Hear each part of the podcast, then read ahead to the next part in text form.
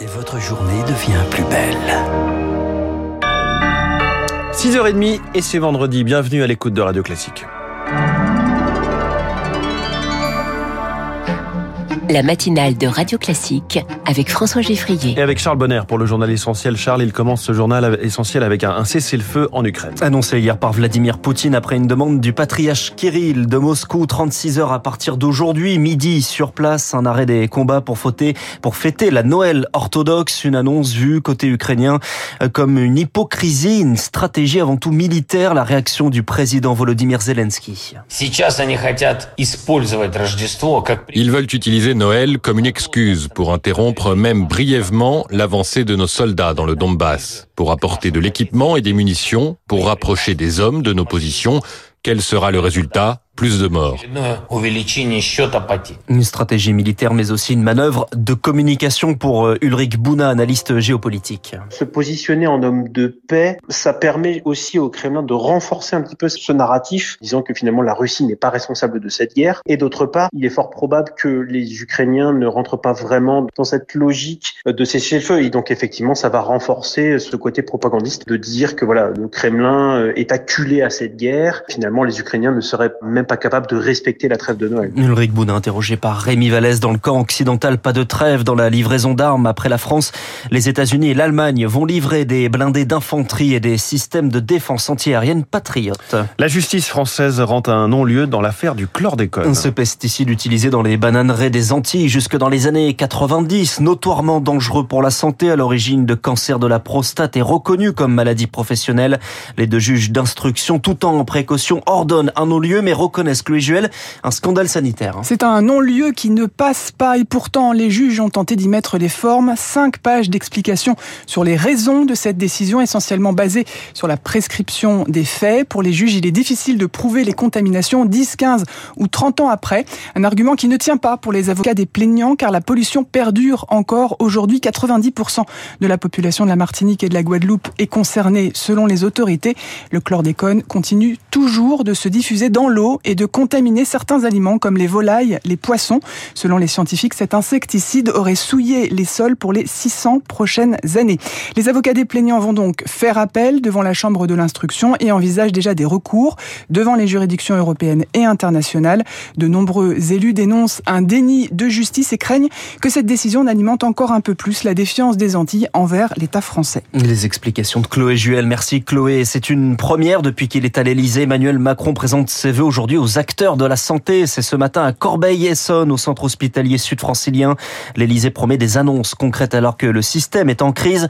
Hôpital débordé par les épidémies de Covid, de grippe et de bronchiolite et médecins généralistes en grève. Pour éviter que la situation ne s'aggrave, la France renforce ses contrôles Covid. Des tests négatifs de moins de 48 heures sont exigés pour les voyageurs en provenance de Chine.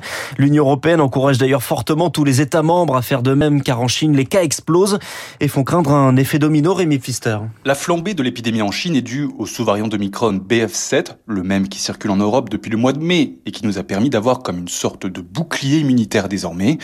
Mais avec des millions de cas quotidiens, la Chine pourrait très vite voir apparaître un nouveau variant émerger, explique le professeur de santé publique Philippe Amouyel. Pourquoi est-ce qu'ils en sont arrivés là hein? C'est à cause du zéro Covid, à cause d'un vaccin qui a été relativement peu utilisé et euh, dont l'efficacité, on la connaît pas bien, elle est probablement l'ordre de 30 à 40% Donc là, le virus, il arrive, mais il a un boulevard. Hein. Il suffit d'une ou deux personnes avec cette mutation euh, un peu différente qui vient là se, se diffuser euh, sur notre territoire et qui pourrait, parce que le hasard l'a voulu ainsi, échapper au bouclier militaire que l'on a. D'où l'urgence de tester, de séquencer systématiquement tous les voyageurs venant de Chine, car c'est une course-poursuite entre le virus et le système immunitaire permanent, explique l'immunologue Eric Billy. Avant l'arrivée d'Omicron, on a bien vu que nos vaccins euh, arrivaient très bien à maîtriser la circulation euh, virale. C'est pas nécessairement euh, des variants qui vont devenir plus pathogènes, mais ils auront une capacité à diffuser et à infecter les personnes de plus élevée. Séquencer massivement et repérer rapidement les mutants, c'est aussi la possibilité d'adapter les vaccins Mais le mieux serait de mettre au point un sérum universel qui bloquerait à l'avenir tous les variants du virus. Les explications de Rémi Pfister, c'est la réponse à l'inflation de l'énergie pour les petits artisans, notamment les boulangers ou encore les bouchers.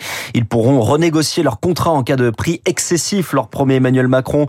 On y revient dans le journal de l'écho. La justice n'est pas à l'heure de la sobriété. Son ministre, Eric Dupont-Moretti, dévoilait hier 60 mesures. Un plan qui prévoit 10 000, 10 000 embauches, dont 3 000 de magistrats et de greffiers, avec un budget toujours en hausse porté à 11 milliards d'euros en 2027. Radio Classique, il est 6h35. L'Iran ferme un institut français après la publication de caricatures dans Charlie Hebdo. Des caricatures moquant des chefs politiques et religieux du pays, dont l'ayatollah Ali Khamenei, des dessins de soutien aux manifestations contre le régime après la mort de Marsa Amini. L'Iran décide donc de fermer le plus important centre d'études français du pays à Téhéran.